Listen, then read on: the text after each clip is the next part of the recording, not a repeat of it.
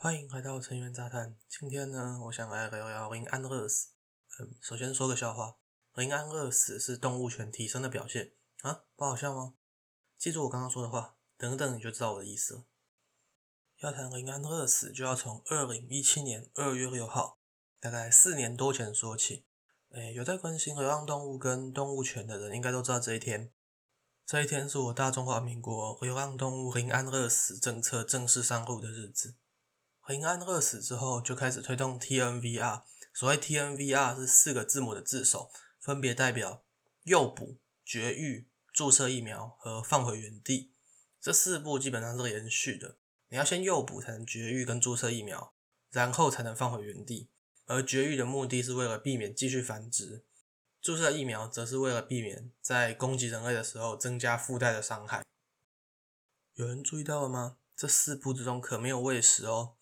其实我个人认为啊，喂食流浪动物就是这种心理的自卫行为，跟普通的自卫差别在于，你在搓揉的是你的同理心。简单来说，喂食流浪动物就是在破坏生态，不管你喂食的是什么动物。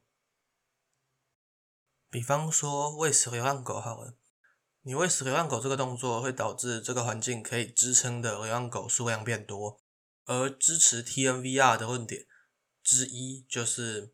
这些被绝育后的流浪动物会排斥外来的流浪动物，而环境可以支撑的流浪动物变多，则会导致排斥外来流浪动物的动力减弱。反正都可以吃饱，它为什么有动力要排斥外来者呢？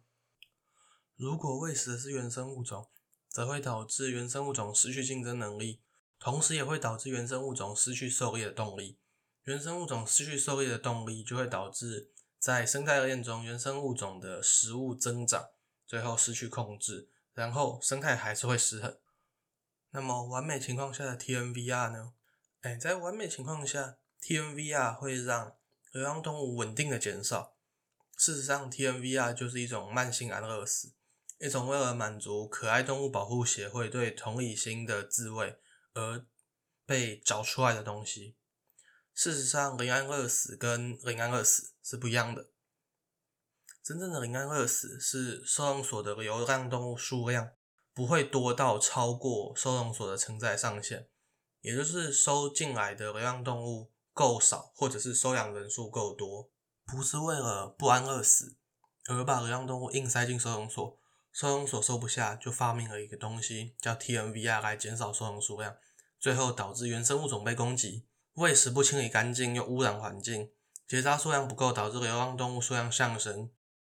好，说结论，呃，我个人支持安乐死，不管是动物还是流浪动物，同时我也支持食用猫狗的肉。准确来说，我支持食用任何人类以外的肉，但是这个前提是在使用现代工业化、不会制造无意义痛苦的屠宰方式，同时使用安全稳定的养殖方式。总而言之呢。不要再戳你的同理心了，你戳了同理心换来的心理高潮，代价是流浪动物痛苦的延长，是原生物种受到伤害，是一场生态浩劫。讲完我对 TNVR 的感想，接下来就是成员读维基的环节。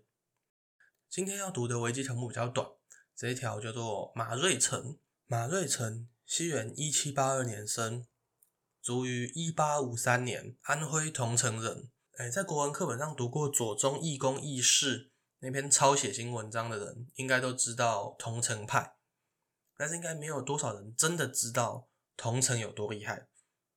哎，如果你是史学或者是中文系，有可能，我不我不太清楚这两门到底在上什么，但是大部分你只要哎，你没有再去接触这段历史的话，你很难真的知道说桐城到底有多厉害。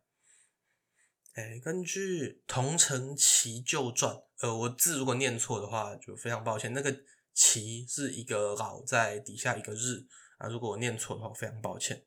在清帝国光绪二十九年之前，桐城有一百五十三个进士，而整个清帝国大概有两万个进士。看看我们敲一下计算机，桐城的进士。大概占了整个清帝国的百千分之七。至于清帝国有多少个县呢？反正我知道，比清帝国小的中华人民共和国的县级行政区有两千八百多个。也就是说，桐城占了清帝国近是一百四十三分之一，而清帝国剩下的三千多个县要去分剩下一百四十三分之二。以台湾来对比好了，呃，行政院提供的一百零八学年大专院校录取总人数大概是十万零七百人，而其中有七百人都来自同一个社区。同城派有没有很屌？讲完同城派有多屌？那我们就拉回我们的主角马瑞成身上。他在嘉庆十年的时候中进士，选庶吉士。所谓庶吉士，呃，庶就是那个王子犯法与庶民同罪的那个庶。所谓庶吉士是一种在明帝国之后出现在翰林院的短期职位，一般都是三年。那基本上就是翰林院的研究生，其中成绩好的会直接升成翰林。其他的就会入朝为官，或者是担任各地的知县。嘉庆十三年，也就是在庶吉士这个短期的研究生到期了的时候，他被派往工部担任工部营善司郎中。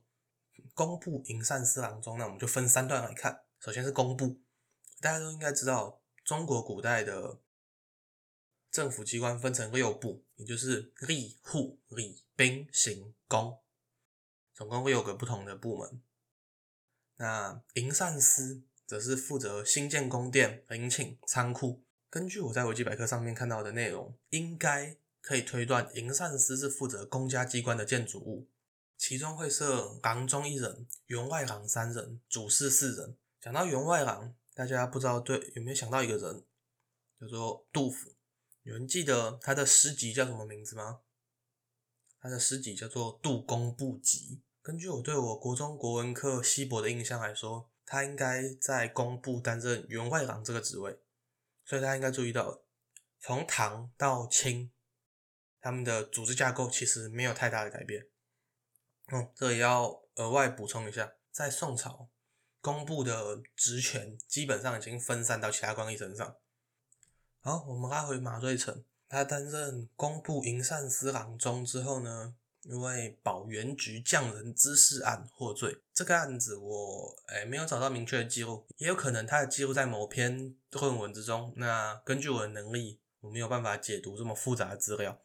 总而言之，呃，依照我 Google 到的资料，保源局应该是当时的铸币厂，所以这个保源局匠人滋事案，应该就是当时铸币厂的工匠罢工之类的事情。总而言之呢，因为这个案子。他被遣送圣经，所谓圣经就是现在的沈阳。那他在圣经委书院三长，委就是派他去做什么事情嘛。那书院三长，所谓三长是指一个书院的院长。总言之，他就被贬到沈阳当一个书院的院长。后来他因为书教的好，被当时的吉林将军赏识，并于道光初年回京担任工部主事。后来又因为承办太庙的工程遭到诬陷，发配黑龙江。诬陷的部分我也没有找到相关的资料。OK，总言之，当时的吉林将军跟这赏赐他的是同一个人，以书院教读乏人，也就是老师不够为由，要求改发吉林，专司教读，也就是把他拉到自己手边来当老师，希望朝廷改派他去吉林。但是朝廷以学习文艺。必至轻语，日益生疏，弓马渐行软弱，为由拒绝。也就是说，怕你们，怕你们都学了汉语，满足自己的文字就不会了。然后，因为都在花时间学，就是汉语，然后学那些乱七八糟的文言文，所以你就慢慢的不会骑马，不会射箭了。我刚才讲成骑箭射嘛。然后，总而言之，过一段时间之后，他就退休回家了。那最后，在咸丰三年的时候，桐城被太平天国攻打，那他的次子遇害，他的幼子则组织民兵抵抗太平天国，那最后他被俘，不祥而死。哎，其实我看到这一则，会想写的原因，是因为我想让大家知道桐城派有多屌，就这样而已，没有其他目的。这一集应该就到这边，谢谢大家，大家拜拜。